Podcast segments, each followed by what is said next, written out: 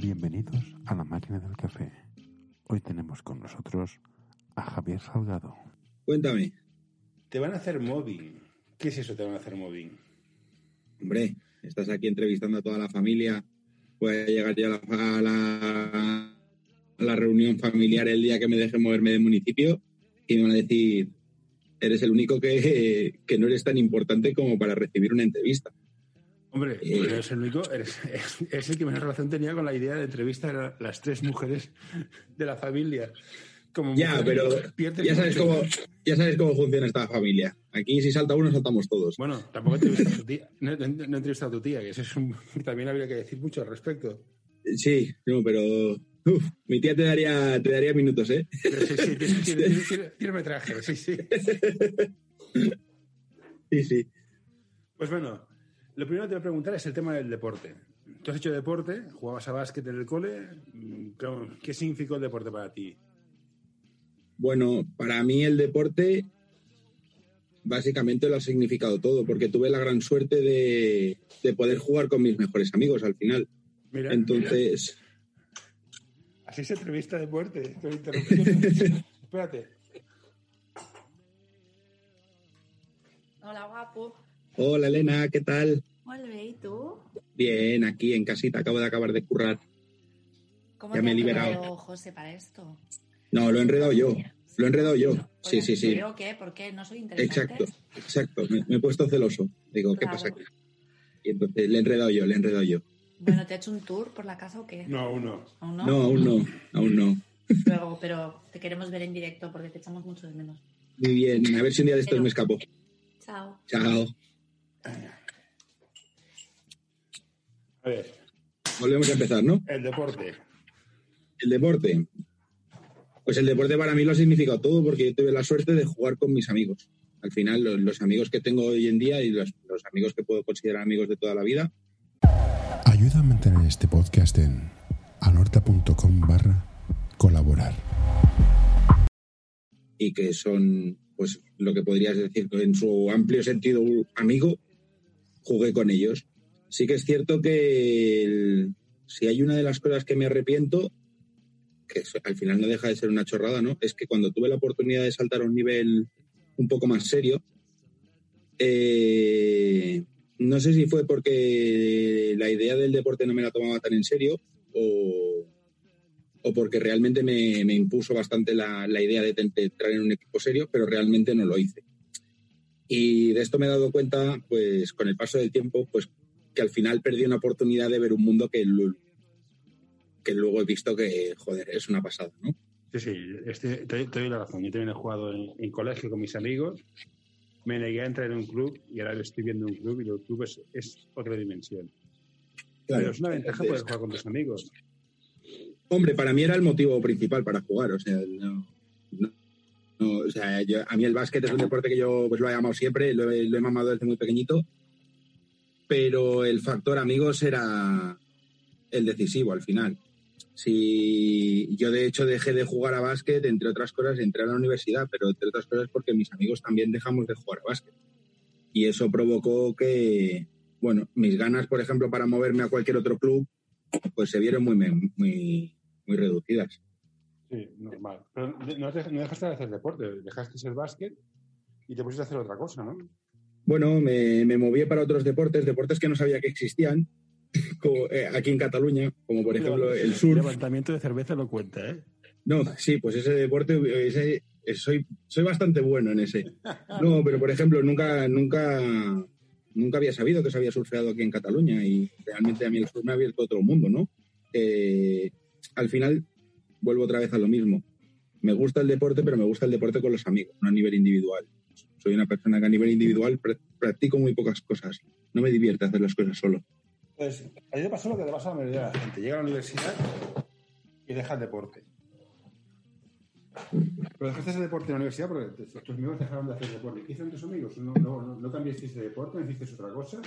¿O Bueno, al final también es cierto que cambiamos bastante la, la compañía, ¿no? Nos seguíamos viendo, al final eh, seguíamos saliendo de fiesta y todos juntos, pero ya no teníamos ese horario conjunto que nos permitía tener una rutina a la vez, ¿no? Entonces no nos iba bien a todo el mundo entrenar. Yo, por ejemplo, iba a la universidad por las tardes en vez de por las mañanas. Si quieres ponerte en contacto con nosotros, escríbenos a info.norta.com. Con lo cual eso ya me complicaba mucho el tema de los horarios. Y al final mis amigos pues iban por la mañana, ¿no? Y luego pues hice nuevos amigos y de ahí pues salieron deportes tipo surf, salieron deportes tipo snow, salieron deportes tipo las motos, que las motos ha sido básicamente otra de las vías de escape. No se, no se llama deporte como tal, pero, pero bueno, ahí está. Y del deporte cuando estás en el escolar, ¿qué, es lo que más recuerdas? ¿Qué es, ¿Qué es, lo que dirías a un niño a veces? Apúntate a esto, ¿por qué? Dos puntos. Eh, al final, estar en... Eres, eres una familia. En un deporte en equipo eres una familia dependes del tío de al lado. No, por muy bueno que tú seas, eh, tú solo no vas a poder. En básquet yo me lo voy a llevar todo al básquet. ¿eh? En básquet no, vas a poder jugar contra cinco tíos, es imposible.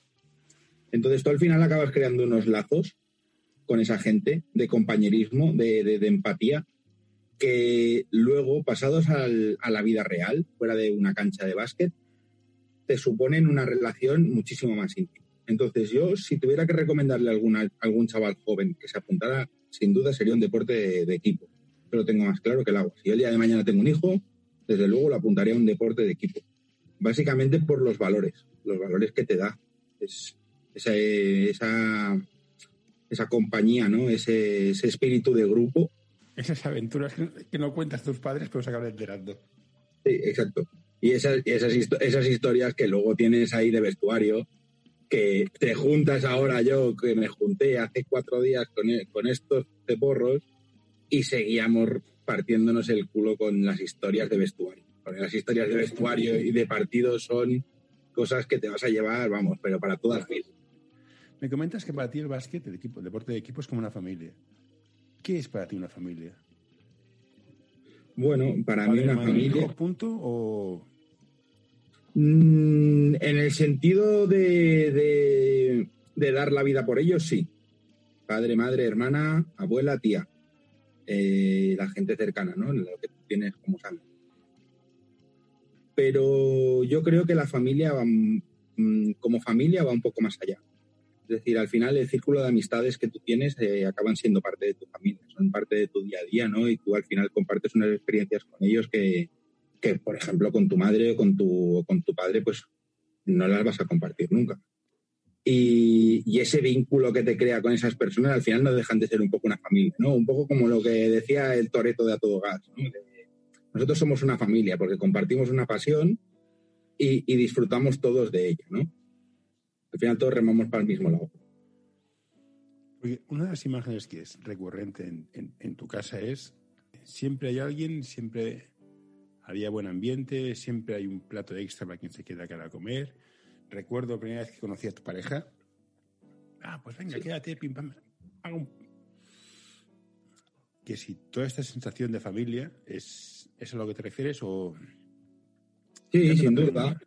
Sin duda, sí, sí. Al final es hacer sentir en casa a cualquier persona que no sea de casa. No, no, no, porque al final es eso. O sea, mm, tú nunca vas a estar mejor que en casa, en ningún sitio, jamás de los jamases. Bueno, y por lo menos en mi, opinión y en mi caso y en mi experiencia, ¿no? como en mi caso no voy a estar nunca en ningún lado. No voy a sentir igual de querido, ni me voy a sentir igual de bien tratado, ni, ni nada que se le asemeje. Entonces, el hecho de poder compartir esto con una persona que es de fuera y que se sienta así, yo creo que ha de ser una sensación de decir, hostia, qué gusto, ¿no? Qué gusto poder estar aquí con esta gente y compartiendo aquí un buen momento y es un buen recuerdo que llevo. ¿Y esto de qué es mérito, esta sensación? Pues sin duda de, mis padres en este caso, de la educación, sin duda de que me han dado mis padres. Al final yo intento ser exactamente igual que... Yo intento imitarles, intento imitar a mi padre para, muchas cosas, intento imitar sobre todo a mi madre en, en muchísimas otras. al final son los dos referentes que yo tengo en mi vida. ¿Tú como tu padre estudiasteis económicas o empresariales, ¿no? cosa esta de todos los dineros. ¿Qué tal te va el mundo de los dineros? Bueno, está ahora el mundo para mi generación un poco, poco trambólico. Sí, pero tú eres financiero. ¿Qué solución hay? Porque los de mayores de 45 nos quejamos de que no nos contratan. Los de menores de 30 tampoco. Trabajan cuatro gatos, entonces. ¿Cuál es la solución? La solución, ostras, no, no hay un botón de reset, ¿verdad? Al que se le pueda pulsar. No, no, no solución es una guerra mundial. Te cargas al 40% de la población y hay trabajo. Es un poco drástico, pero funcionar funciona y se ha mostrado en dos guerras mundiales. Sí, pero ¿sabes quién se quedaría? Los mismos que te han llevado a la misma situación que, que te provoca una guerra mundial. Entonces tenemos el mismo problema, porque al final si no quitas al, al problema, ¿de qué te sirve llevarte por delante a, a, un montón de gente? No, hay que, hay que, ir, a, hay que ir a por el que la lía, al, por que, al que está por encima de, del bien y del mal y, y, te mueve los hilos como, como a su antojo, llevándose él sí que por delante a muchísima gente. Una cosa que es interesante es tus estudios de económicas, que está muy bien tener la teoría, pero ¿hasta qué punto fue útil el que teniendo una familia que tenía posibles, tu padre se ganaba bien la vida, os obligaran a tener un trabajo? Descubrir que hay que ganarse el jornado. Esto, comparado con Mira. la teoría, ¿qué aporta más a nivel de, de, de aprender, de crecer como persona?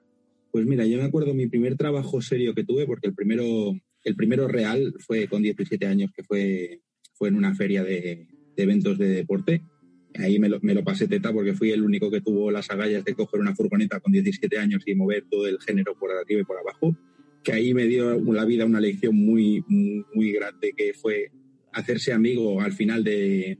No necesitas ser amigo del tío más, más importante de la empresa, ¿no? Hazte amigo del tío que, que está ahí, de la señora de la limpieza, por ejemplo, en Europasti, o del encargado de seguridad, en este caso, ¿no? En esa feria, porque al final ese tío me montó un tenderete con cuatro vallas con el que yo me movía para arriba y para abajo con la furgoneta sin ningún tipo de problema, sin tener que andar pitando a la gente y que se apartara. Y a ese tío lo único que le ofrecía era café, Coca-Cola y hamburguesas. Y, y, la gratitud de ese señor fue facilitarme la vida. Y esto me lo he encontrado en todos los trabajos. Y, lo que, a lo que venía la pregunta era, yo me acuerdo de mi primer trabajo, que empecé a trabajar en serio, en, empecé a trabajar en un hotel y trabajaba sacando toda la ropa de, de, todo el hotel. Y ahí me di cuenta que dije, hostia, aquí hay que doblar el lomo ¿eh? para, ganar, para ganarse cuatro perras. Dije, esto tiene dos soluciones. O me monto mi empresa y soy mi propio jefe, o me pongo a estudiar. Porque si no, me veo tirando toda, me, veo tirándome toda la vida en un hotel así. Que puede que no, ¿no? Porque al final tú puedes, los estudios, yo tengo amigos que no tienen estudios y, y, desde luego tienen un nivel económico que ya lo quisiera.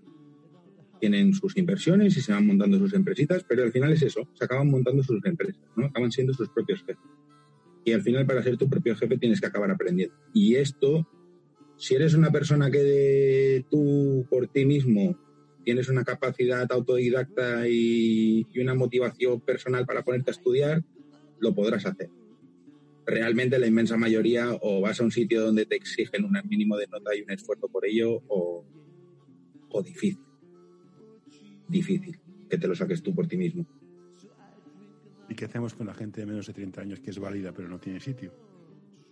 ¿Cómo los metemos? Porque todos empresarios, una una sociedad de freelance es complicada. Es que igual habría que empezar a renovar las plantillas Quiero decir, si el mundo va demasiado rápido, va muy, muy rápido, en muchísimos aspectos, sobre todo a nivel tecnológico y todo esto. Yo me lo he encontrado en donde más, donde más diferencia me he encontrado de, de conocimientos y de, y de, capacidad de adaptación ha sido en la banca. Yo cuando estuve trabajando en la banca me encontré con un sector súper arcaico, con una plantilla muy envejecida y que estaba completamente distante de lo que era el siglo XXI, literalmente. Vale, la banca, un tema interesante, la banca va a morir. Ah, digo, Eso espero. A un tipo de interés del casi 0% en el Banco Central, ¿de qué coño viven? Pues mira, los bancos sacan, para que te hagas una idea, los bancos sacan una rentabilidad de un 6% solo del dinero que ellos tienen. Entonces, claro, estamos hablando de una cifra ridícula porque para la cantidad de dinero que manejan, entonces, ¿cómo se están, cómo se están sustentando?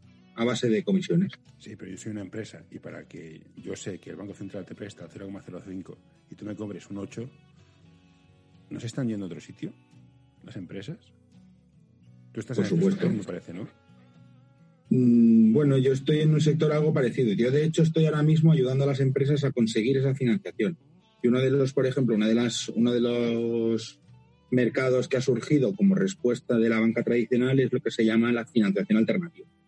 Que al final la financiación alternativa no deja de ser fondos de inversión privados que se dedican a, a- invertir en empresas porque o el banco se lo da muy caro o directamente el banco, mm, ellos tienen su algoritmo, te pasan la empresa, sacas una nota y depende de la nota que saques, si tú no estás por encima de cierto valor, directamente el préstamo no te lo, no te lo ofrece. Yo recuerdo una vez que estábamos montando una empresa, fuimos a una famosa entidad financiera. Sí, sí, aquí apoyamos al emprendedor. Y nos dieron las condiciones y dices, vale, y si pierdo, tú nunca pierdes. Dices, ah, yo tengo la pasta y tú no. ¿Esto sigue pasando? Por supuesto. El casino nunca pierde. No. Sí, pero ya sabes lo que vas, vas a jugar. Sí, sí, completamente. Bueno, no, supongo que pasa, pasa lo que está pasando, que las empresas buscan financiación alternativa y lo que a veces pasa en Estados Unidos, que está muy bien, hay, sentado un, un ecosistema financiero diferente al de la banca, porque la banca es, es que no es un monopol- monopolio estatal hecho a dedo, nadie puede abrir un banco si no quiere y de éxito asegurado, pues si quiebras te rescatan, o sea que un tema también interesante que has dicho es es importante saber a quién has de conocer. Tú en esto tienes cierta habilidad, ¿no? Un poco, un poco sí. Tengo algún dote social. Sí, porque dicen que es mejor caer en gracia que ser gracioso. Tú Sí, completamente. Tú abres muchas puertas. Tú pones una sonrisa de esta de... Y abres puertas. ¿El desparpajo te lo, te lo ha forzado la vida a base de leches o ya, ya venías de serie así? No, yo creo que ya venía de serie así. Yo creo que, el, que al final, aparte de ser un poco caradura, que eso siempre hay que ser un poco caradura, y no tener vergüenza, eh, que, que muchas veces al final no entablas ciertas relaciones un poco pues por vergüenza o por porque sales con tonterías en tu cabeza, ¿no? Pero la empatía, yo creo que la empatía es, es, es una de mis virtudes, por así llamarlo. El saber, pues eso, ver un poco por dónde van a ir los tiros, ¿no? Y anticiparte. Me sale de manera natural, o sea, probablemente el día que lo quiera hacer con una persona que me venga que sea importante no me saldrá. Pero es eso, es un poco ponerte en la piel del otro y, y ya solamente con eso ya, ya, ya- creas un vínculo. Y a partir de ahí es, es dejarlo, dejarlo fluir, ¿no? Y ahora que estás en este sector financiero, ¿echas de menos no te enseñarán a negociar o jugar a póker cosas de este estilo? Porque a veces la gente joven va al trabajo en plan, uy, te voy a pagar 900 euros. Ay, gracias, caballero. Y dices, no, no, negocia. Que es que os falta este espíritu de... Esta ambición. Sí, yo esto lo aprendí en una empresa co- con, un jefe que era un año más pequeño que yo. Pero el tío sabía lo que valía. Y como sabía lo que valía, y cuando la empresa cerró, porque la empresa cerró, que nos fuimos 17 personas a la calle, nos llegaron una oferta de otra empresa, que en realidad era la competencia y nos quería absorber. Entonces yo me acuerdo cuando estábamos haciendo, nos cogió a los tres comerciales para hacernos una reunión. El tío venía desde Madrid, desde una financiera francesa que había abierto sede en Madrid, quería abrir una sede en Barcelona. Y entonces, al principio, no sé, yo le hice la broma de, oye, pues ¿qué hacemos? Quedamos para, para planificar las reuniones, ¿no? Y, y al tío este decirle, oye, pues tenemos estas condiciones y tal y cual. Y él me lo dijo completamente serio, hombre, pues claro que lo vamos a hacer. Y las condiciones que vamos a ponerle son estas, estas y estas. Y dije, joder, digo, este tío tiene muy claro lo que quiere. Y la sensación de verlo y decir, coño, eh, yo esto no lo he hecho en mi vida. Yo en mi vida he renegociado un salario. Yo era lo que tú decías, 900 euros, 900 euros, 1500, 1500. He ganado más, he ganado menos. Sí que es cierto que yo he estado en sectores igual, en la banca, por ejemplo, tienes los convenios, los convenios no son negociables. Pero cuando he estado en sector privado tampoco había negociado ningún salario. Y a raíz de ahí, luego otras ofertas que me han ido llegando, en los, los salarios sí que los he negociado. Haciendo balance, yo creo que me ha ido muchísimo mejor. Después de hablar con tu abuela, tu madre y contigo, ¿qué se siente ser el último, el único varón de la familia? ¿Llevas algún peso especial? Es en plan, joder, cabrón, ¿para qué me preguntas esto? Al revés, al revés, todo lo contrario. Es como una suerte estar rodeado de, las mujeres que yo estoy rodeado. Porque no nos engañemos, me tratan como un rey. O sea, no, no, no, tengo un pero en ese aspecto. Y al final, pues yo como soy un tío muy fácil, tampoco es que ponga muchas pegas para nada. Entonces, un poco como que también se junta el hambre con las ganas de comer y, y vamos, yo mejor no lo puedo llevar. De hecho, si tuviera que elegir, probablemente no cambiaría en ningún aspecto nada de, la situación actual, de cómo vivimos. ¿Cuánta parte de, tu madre hay en ti? ¿Cuánta parte de tu, de tu padre hay en ti? ¿Qué parte de tu abuela hay en ti? ¿Y qué parte de tu abuelo hay en ti? Porque claro, hemos hablado del abuelo, que era, una, que era un pedazo de figura también. Bueno, uno de los referentes. El cuánta parte, pues mira, yo creo que soy 80% parte materna, 20% parte paterna. Son un 80% de mi madre y un, y un 20% de mi padre. Y por eso te pregunto, al ser más materno, que es más sensible, menos, menos analítico, esos tres años que os tocaron pasar, ¿cómo los gestionaste? Porque eras un adolescente, eso no... pues mira, esos tres años yo tuve la suerte de, de conocer a Ivette, que Ivette es mi chica. Y Ivette para mí fue pues un paracaídas, literalmente. O sea, yo estaba en mi avión a 11.000 pies y me soltaron. Y me dijeron, venga, chato, que la que se te viene es pequeña. Y tuve la gran suerte de, pues mira, juntó todo, bueno, antes un poco del, antes de que pasara, pues conocí yo a Ivette y Ivette fue la persona que, mi madre y mi hermana por supuesto, ¿no? Pero mi hermana sobre todo, y me acuerdo con Marina, Marina, Marina tiene la suerte de ser un 80% de mi padre y un, y un 20% de mi madre en este aspecto. Y Marina tenía la cabeza muy encima de los hombros pero yo la manera de llevarlo esto fue pues gracias a Ivette sin duda. Yo me apoyé en mi, la que es mi pareja y, y de ahí fue como, como fui tirando, básicamente. Luego, luego todos los amigos y todo, por supuesto. Todos los amigos, he tenido unos amigos que a, lo, largo de todos estos años me han demostrado ser de verdad amigos. Mm. Pero la pregunta es, es un poco más. ¿Qué tipo de justicia cósmica puedes esperar de la vida cuando gente que dices, usted, es que ni fumaban, ni, ni, eran mala persona, ni, ni han pegado un gato y comían lechuga de vez en cuando? Pasan estas cosas. O sea, ¿qué tipo de, de fe en la vida o de voy a ser buena persona consigues tener después de que dices, si da igual? ¿O cómo lo enfocaste? Bueno, yo lo enfoqué a, a lo que a mi padre le encantaba llamar el cortoplacismo. Yo era una persona que no veía muy a largo plazo y al final era un poco, pues eso, cortoplacista, ¿no? Buscaba el, placer inmediato sin pensar mucho en las consecuencias a medio o a largo plazo. Y lo único que hizo esta situación fue grabar y decir, de acuerdo, o sea, acabamos de pasar unos tres años de mierda, eran personas, como tú dices, ¿no? Que comían lechuga de vez en cuando y, y además, coño, buenas personas, ¿no? Que, se, que según que, con quién hables y con qué, qué religión calce, digan, no, porque las buenas personas, los buenos actos y te llevarán al cielo, bla, bla, bla. mierdas. Todos esos son gilipolleces. Y al final lo yo lo, lo, lo transformé en, en vivir al día a día. Y decir, si yo el día de mañana tengo la mala suerte de tener un accidente o tener una enfermedad, que yo coja y diga, vale, en estos 30 años, ¿de qué te arrepientes? Pues decir, joder, pues he hecho lo que me ha salido de los cojones, hablando mal. Mm. Lo he disfrutado todo y, coño, pues es una mierda, pero, oye, ni tan mal. Y al final vives un poco con el miedo ese de que vives con el miedo de decir, hostia, no quiero arrepentirme de las cosas, ¿sabes? Quiero disfrutarlo todo y igual una acción de ahora será beneficiosa para 10 años. Probable.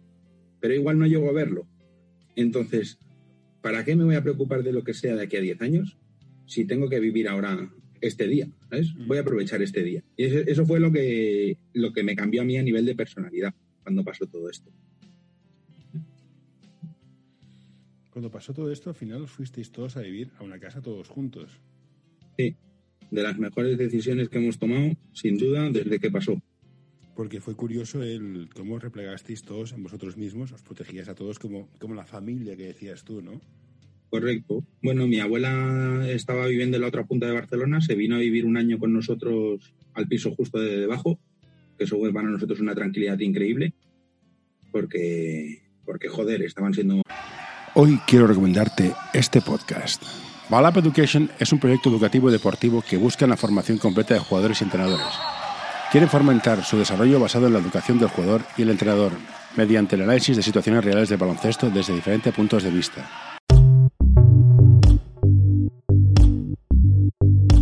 L'Associació Catalana d'Entrenadors i Entrenadores de Bàsquet dona suport a iniciatives que, com aquest podcast, treballen per millorar la formació, suport, acompanyament i promoció dels entrenadors i entrenadores de bàsquet. Vine a conèixer-nos a acep.es. Som com tu.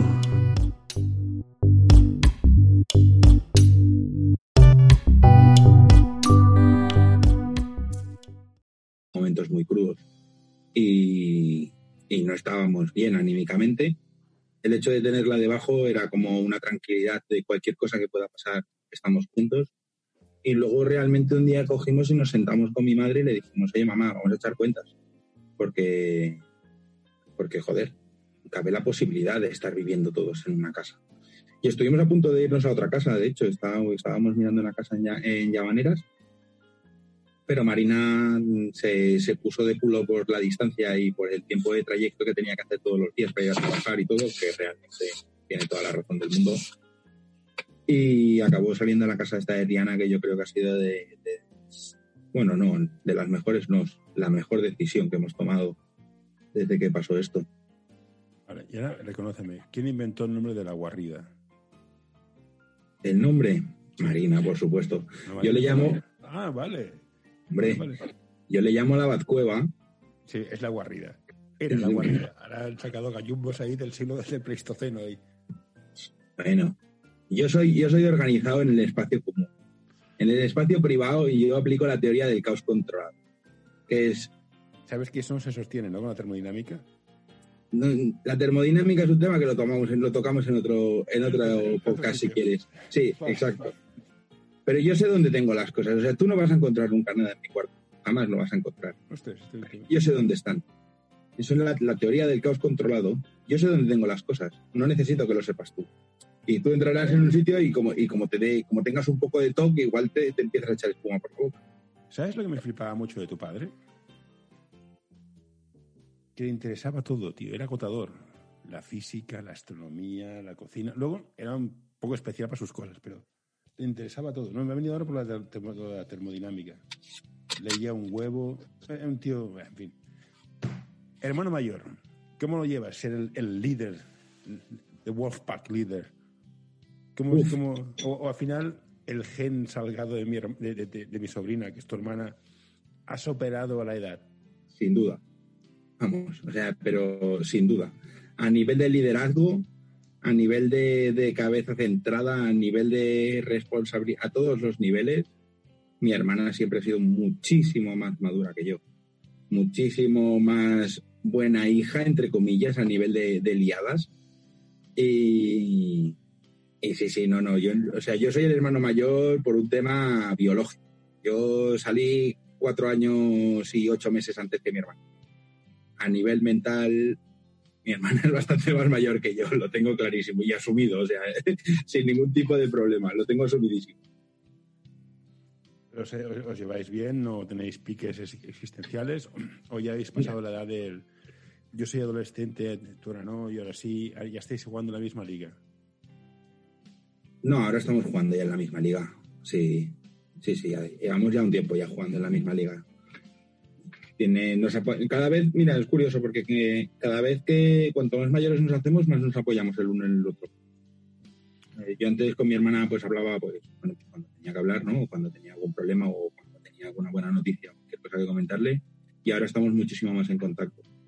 O sea que bueno, si esto sigue así, pues al final acabaré teniendo una relación de la hostia con mi hermana, o sea, idílica, ¿sabes? Rozando, rozando la perfección. Esto refuerza todo el tema de que en tu familia es muy importante el concepto familia, o sea, el grupo, la unidad, nos apoyamos todos, estamos todos juntos, nos llevamos a una casa todos ahí en, en mogollón, con todas las diferencias que hay, o sea, porque tu tía es como es, tu abuela es como es la generación que es, tú eres como eres.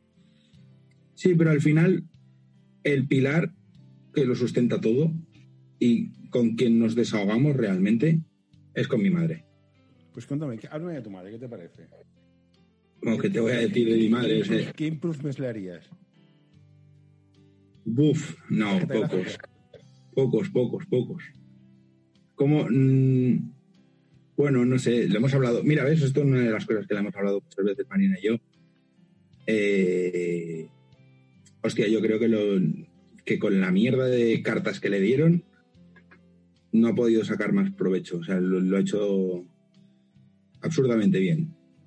¿Que se podrían haber hecho algunas cosas mejor? Sí, claro, por supuesto. A toro pasado, todo el mundo invierte bien, ¿no? Pero, pero estando las cosas como estaban y cómo lo ha sabido gestionar todo y todo, es, no sé, la verdad, mi, madre, mi madre ha tenido la suerte de tener a mi padre y, y lo que ganaba mi padre, entonces a mi madre no se tenía que preocupar de las cuentas de casa pues el hecho de que mi madre de repente coja y gestione la economía de los dos hijos, de la abuela y de, y de la tía, porque ahora están viviendo todos juntos y tienes una familia de repente de cinco personas y tienes que gestionar toda la economía, hablando en términos de dinero, me parece admirable como lo ha hecho. Eh, y en tema de madre no, no, no, hay, no hay una pega. No hay una pega. No me, no me deja meterme con la que no come bacon. Sí, dale, sin No me problema. meterme. No, cada vez que digo que la que no come bacon no tiene criterio, no me deja. Y el base que es bajito tampoco me deja meterme con él. Ah, mi madre. Sí, tu madre, tu madre. Ya, no, los cachorros. Sí, sí, no. Los no. cachorros. Me pega unas cuantas que me deja seco, ¿eh? Sí, sí. Es- que- es, es- es tema sensible. Sí, te, te va petado absolutamente. No te metas con él. Sí, sí. Ah, se los quiere mucho. Sí, ¿no? Y conseguís que tener un entorno muy... Sano, yo creo que al final es sano. No, El entorno no, es sano.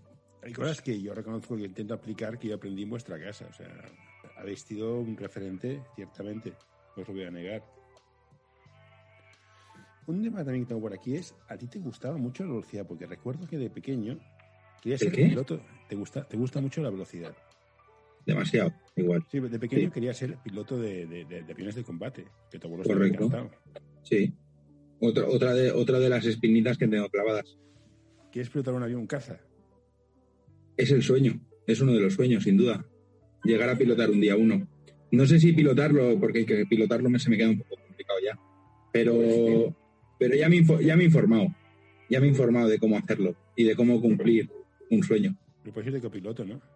Sí. Te dejan un poquito, pero no, no, no te van a dejar un cacharro que vale muchísimo dinero para que digas, ay, se me ha calado. El botón rojo no lo toques, ¿no? No, es- exacto. Pero sí, sí. Es, bueno, de hecho, una de las ilusiones que era de mi abuelo era verme vestido de, de uniforme. Y bueno, las cosas porque fueron como fueron. Pero no tengo claro ¿eh? si lo de mi abuelo. Bueno, no tengo claro, no. De hecho, nunca me lo he llegado a plantear porque fue justo antes de tener que tomar la decisión de la universidad. Igual probablemente lo de mi abuelo me, me influyó. Y por eso decidí no tomar esa vía. El ejército donde vivimos no está muy bien visto. Bueno, de hecho, actualmente no está muy bien visto el ejército y estas cosas, pero bueno. Sí, pero por otro lado también veníamos de familia militar, o sea que a mí el- la vida en el ejército, entre comillas, me hubiese venido un poco eh, en plano descendente, ¿sabes? Podría haber eh, acelerado, eh, más que cuesta arriba. Sí, no, seguramente sí. Lo que me parece curioso que estoy pensando es tú, la primera, carrera- la primera opción que quisiste es esa, era hacer marketing, y- marketing, marketing internacional o algo, algo de marketing. Marketing y comercio internacional, sí. Que, te que no pudiste entrar porque había gente que venía de FP. Sí, fue una, fue una historia muy rara. De hecho, yo tuve la mala suerte de coger la primera selectividad de 14 puntos y en la primera bandada me quedé fuera por 0,05 de la nota de corte. Entonces yo estuve llamando a todos los lados que se podían llamar para saber si me podía esperar a la repesca y ver en ese caso si podía entrar o no, porque yo hice las pruebas de actitud y me aceptaron y nadie me supo garantizar, con lo cual yo me veía perdiendo un año. Y bueno, luego la nota de corte de la, de la carrera acabó bajando dos puntos y medio. O sea, no es que no hubiese entrado, no es que, vamos, estaba muy, muy dentro. Pero bueno, entonces mi planteamiento fue, vale, pues me meto en la primera carrera que así más o menos me hago un poco de gracia, que fue en este caso económicas. Y, y bueno, ahí fue cuando conocí a mi chica, hice el grupo de amigos y dije, hostia. Sí, pero aquí, aquí te hablo como, como hermano del, del jefe. Te metiste en la boca del lobo. Sí, completamente. O sea, porque, a ver, de, de, de pesetas el, el, cabrito sabía. Entonces, ir a preguntarle cosas era plan, a ver qué bestia despierto. Pero sí. decía lo del marketing porque al final tu hermana está haciendo un máster de marketing. Y dices, joder. Sí, mi hermana, a mi hermana le hubiese hecho falta un referente en ese momento también, porque ella, ella sí que iba muchísimo más perdida que yo. Pues posiblemente, pero bueno, mira, me, la vida es el viaje, no el destino. Entonces, mira, ahora está en sí, completamente estudiando un máster. ¿Qué vamos a hacer? Y de esas frases legendarias que tenía tu padre, ¿guardas alguna? Sí. ¿La, la usas hay, una, hay una que me la repito mucho. ¿Cuál? Más vale parecer tonto que abrir la boca y confirmarlo. Y, es, y, esto, y esto es cierto, aplicable a, a, a, todo, a todo. Esto es, esto es tatuable en el cuerpo. Esto es muy cierto. Más vale parecer tonto que abrir la boca y confirmar. Sin duda. Como generación que viaja mucho, si las generaciones, ¿qué generación eres? ¿Millennial, X? No me toca las Millennial, yo soy millennial, porque yo soy entre el 90 y el 2000. Vale, y esto que dicen, ya lo he preguntado antes, que sois unos vagos, unos quejicas, no tenéis compromiso, ¿qué? Sí, yo, o sea, igual compromiso en, en, qué sentido. Claro, es que hasta, hasta qué punto compromiso. Aquí está la trampa. Antes tú ibas a una empresa y te jubilabas en una empresa. Ahora vas a una empresa, ni te forman, ni te pagan, y te despiden a primera de cambio. Claro. Entiendo que el compromiso es difícil. Pero eso es una generación de que no estés para mierdas. O sea, si no me gusta, coge y me voy. Y punto. No. Bueno, claro, al final nosotros contamos con la ventaja de, de, de, de Internet. Claro, entonces yo con, con Internet se te abren una baza de posibilidades que dices, vale, no te preocupes, es que tardaré poco en encontrar trabajo al final, si tú quieres trabajar, trabajas. No tengo. No, eso no me parece ningún misterio. Te costará más, te costará menos y sobre todo te costará encontrar el trabajo que te guste y que esté bien pagado. Eso sin duda. Tienes la gran suerte de caer en el principio, pero eh, somos súper volátiles.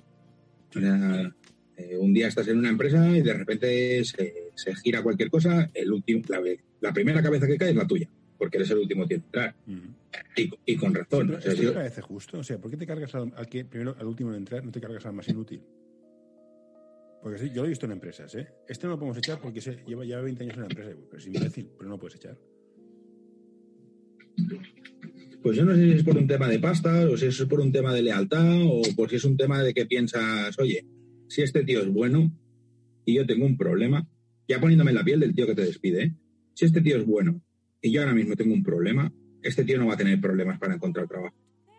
En cambio, si despido al señor que está en un rango entre 50 y 60 años toda la vida en la empresa, este tío le hunde. Entonces, al, que... eh, eh, estoy siendo demasiado buena persona sí, con la persona que despido. Esto, esto te, lo, te, te, lo, compro en una empresa pequeña, no más de 10 trabajadores. En una de 50 ni de coña se plantea esto. No, no, ni mucho menos. Bueno, supongo que es un tema de, de jerarquía. Tú eres el último en entrar, todavía no, no, has podido probar tus galones o si los has probado. Bueno, es que si los has probado realmente que te, que te ventilen. A mí me ventilaron en una empresa por presentar un proyecto demasiado bueno. Porque me quisieron hacer el salto. Sí, sí. Cuenta, cuenta, cuenta.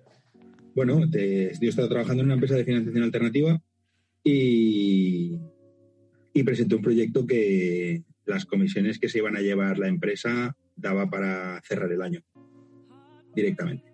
Y estamos hablando en febrero, ¿eh? Y tu supervisor dijo, uy, esto me lo quedo yo, ¿no? Y sí, bueno, básicamente.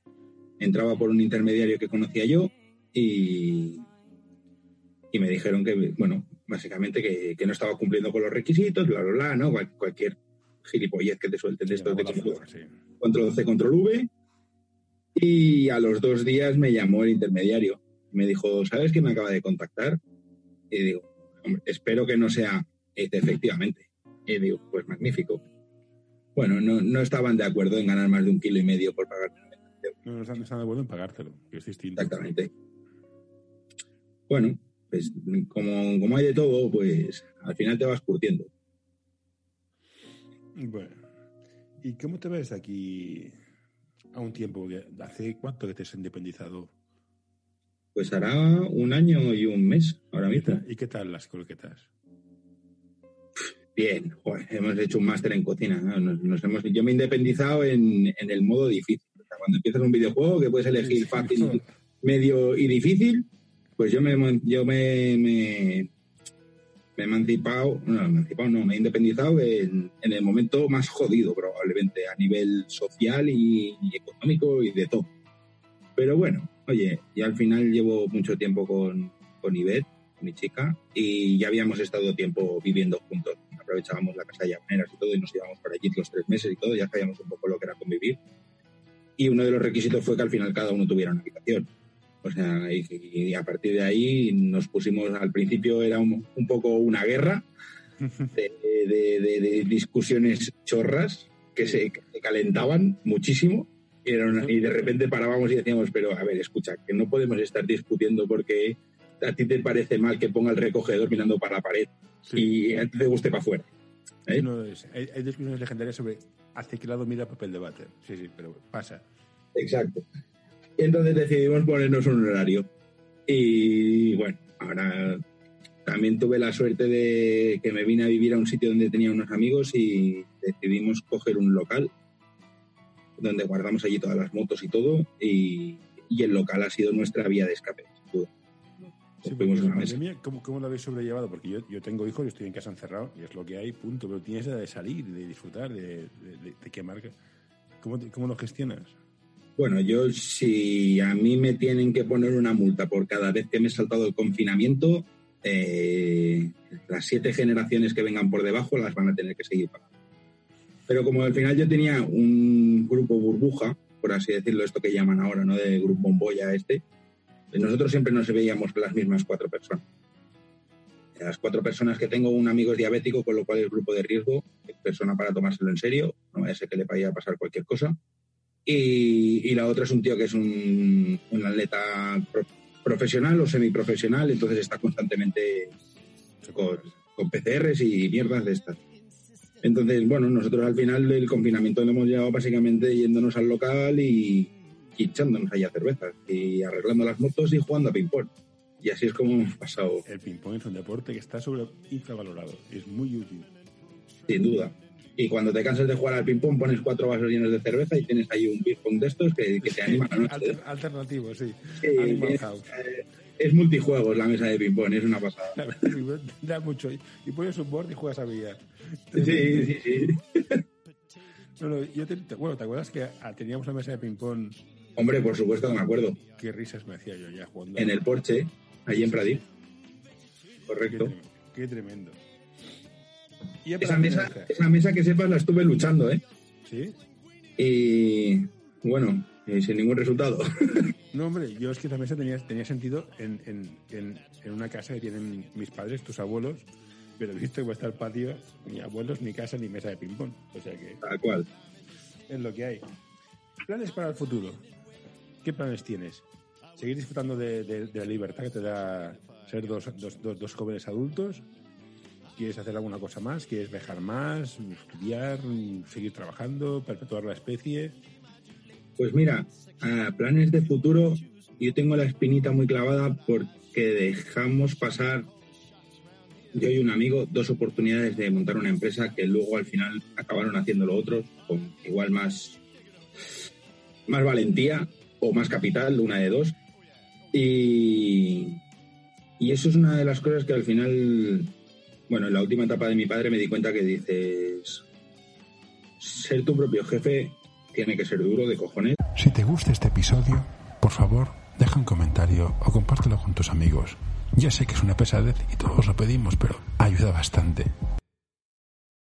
montar una empresa tiene que ser duro de cojones, pero ha de ser gratificante, de la hostia. O sea, yo me acuerdo cuando, por ejemplo, habíamos ido a las reuniones con mi padre para ver las empresas que, que se podían o no comprar, y tú veías a esa gente que cómo te hablaban de su empresa, y esa sensación de como si te estuvieran hablando de su hijo, decías, es que este tío ama su empresa. O sea, le gusta lo que hace. muchas horas, ¿eh? Le ha dedicado, exacto, le ha dedicado mucho tiempo, le ha dedicado muchísimo esfuerzo y este es, este es la recompensa, ¿no? Y eso es una sensación que sin duda me jodería muchísimo irme al otro barrio sin haberlo intentado. He dejado pasar dos, una era buena, la otra igual no hubiese sido tan buena. Y antes de la pandemia me libré de una muy gorda, porque me iba a meter en un berenjenal muy serio. E íbamos a comprar un hotel. Sí, sí, estábamos ah, en febrero. Hmm. Correcto, en febrero. Estuvimos mirando un hotel en una zona costera, un hotel pequeñito, ¿eh? 12, 12 habitaciones, donde se hacían bodas, donde se hacían todas las cosas y teníamos una ilusión terrible. Y, tuvimos la gran suerte, porque tuvimos la gran suerte, de que cuando empezamos a pedir cierta documentación, se retrasó. Se retrasó, se retrasó, se retrasó, y de repente llegó marzo, 15 de marzo, y dijeron, vale. Confinados. Confinados todos, y dijimos, madre mía, la que nos acabamos. tener una empresa, aparte de que te vaya bien, tengas un sueldo y el tiempo que importes, es para mí lo fundamental, lo que es la clave es no decidir tú, porque tienes un cliente que te impone también, sino aplicar tu escala de valores. Aquí vamos a hacer esto así, esto va a hacer así, estas son las normas, aplicar eso. Con el resto al final siempre tienes un jefe por encima y puedes ganar más o menos. Tienes la putada de que, que depende del tipo de empresa es de facturar cada mes, entonces has de vender. Envíanos tus sugerencias a info.norta.com o en nuestras redes sociales. Que es algo que yo me, me, ha costado aprender, a, tu padre le costó, le costó, pero lo vio al final, que todo acaba en el tío que vende. Es, de vender, Siempre. Es de vender, y es un proceso de venta y vender y vender y vender, que me toca mucho las ingles, pero hay que vender. Bueno, una de, la, una de las frases muy ciertas que me dijo mi padre es que el tío más listo es el intermediario. Y la frase es, comprarás y venderás, pero nunca fabricarás. Sí. Si tú fabricas, estás jodido. Sí, pero este es lo, que me deprime la sociedad. El tío más listo es este y luego el tío más importante es el que conoce a gente. No el que hace cosas, el que conoce a gente. Sí, sin duda. Llegamos con el perfil de un tío que no hace nada y un tío que tampoco hace nada porque lo único que hace es intermediar y el otro presentarte. Exacto, si todo el mundo quiere ser esas dos figuras, ¿quién coño lo hace? Sí, sí, al final es el quien lo hace. ¿Coño lo vende? El que, el que cobra 20 euros al mes. Exactamente. En un país perdido del mundo no sé, esto es estudio económica, yo estudio psicología, o sea, ya me buscarás tú la solución. Porque yo el concepto de inflación lo entendí una vez poco y no me atrevo a preguntar, no sé, que me dieran una colleja, eso te digo eso. No, bueno, es muy fácil de explicar el concepto de inflación. Si tú tienes 100 cocos y los vendes por 100 euros y de repente todo el mundo, o sea, te cuesta un euro coco. Sí, hay 200 euros. Bla, bla, bla, bla, bla, bla. pues esto, pues, bueno, pues así vamos. O sea, es que ahora mismo tenemos las máquinas de los billetes sacando fuego. Porque la inflación es un impuesto oculto. Sí, completamente. es mala suerte, no, no, es un impuesto, tío. Si ha subido la vida un 5%, yo compro lo mismo, me habéis, subido, me habéis puesto un impuesto. Sí, bueno, tú tienes que haber, tú tienes, tú has vivido muchísimo más que yo el cambio que vivimos en España con las, pesetas y los euros. Pues sí lo viví. Por eso que tú. Bueno, y tú, vivirás la misma frase. la, la, frase que yo he dicho y que he dicho mi hermano la dirás tú. Que bien vivíamos antes de ser padres. Pedíamos pasta. Vivíamos en financiero, me refiero. Hostia, me acuerdo, en plan, ¿qué? ¿Nos vamos a Nueva York? Pues ven, que nos vamos. Ahora que nos vamos a la Plaza de Ibiza, pero pedimos un agua. Sí, el agua de la fuente, chicos. El sí, este el vaso y dije, y compras unas patatas para los niños. Ya lo vivirás tú, Dios mediante. Bueno, Javi, no tengo más preguntas emocionantes. Si quieres decir algo interesante, de negocios, inversiones, deporte, el abuelo, la velocidad, ser gracioso, la banca, la hermana, está todo ya. Eh, pues esta, esta, esta, ha sido mi vida. Un resumen. Saldrá dentro de siete días en vuestras pantallas amigas. ya te voy a hacer el sushi que me ha salido mal. David es tunga, eh, tío.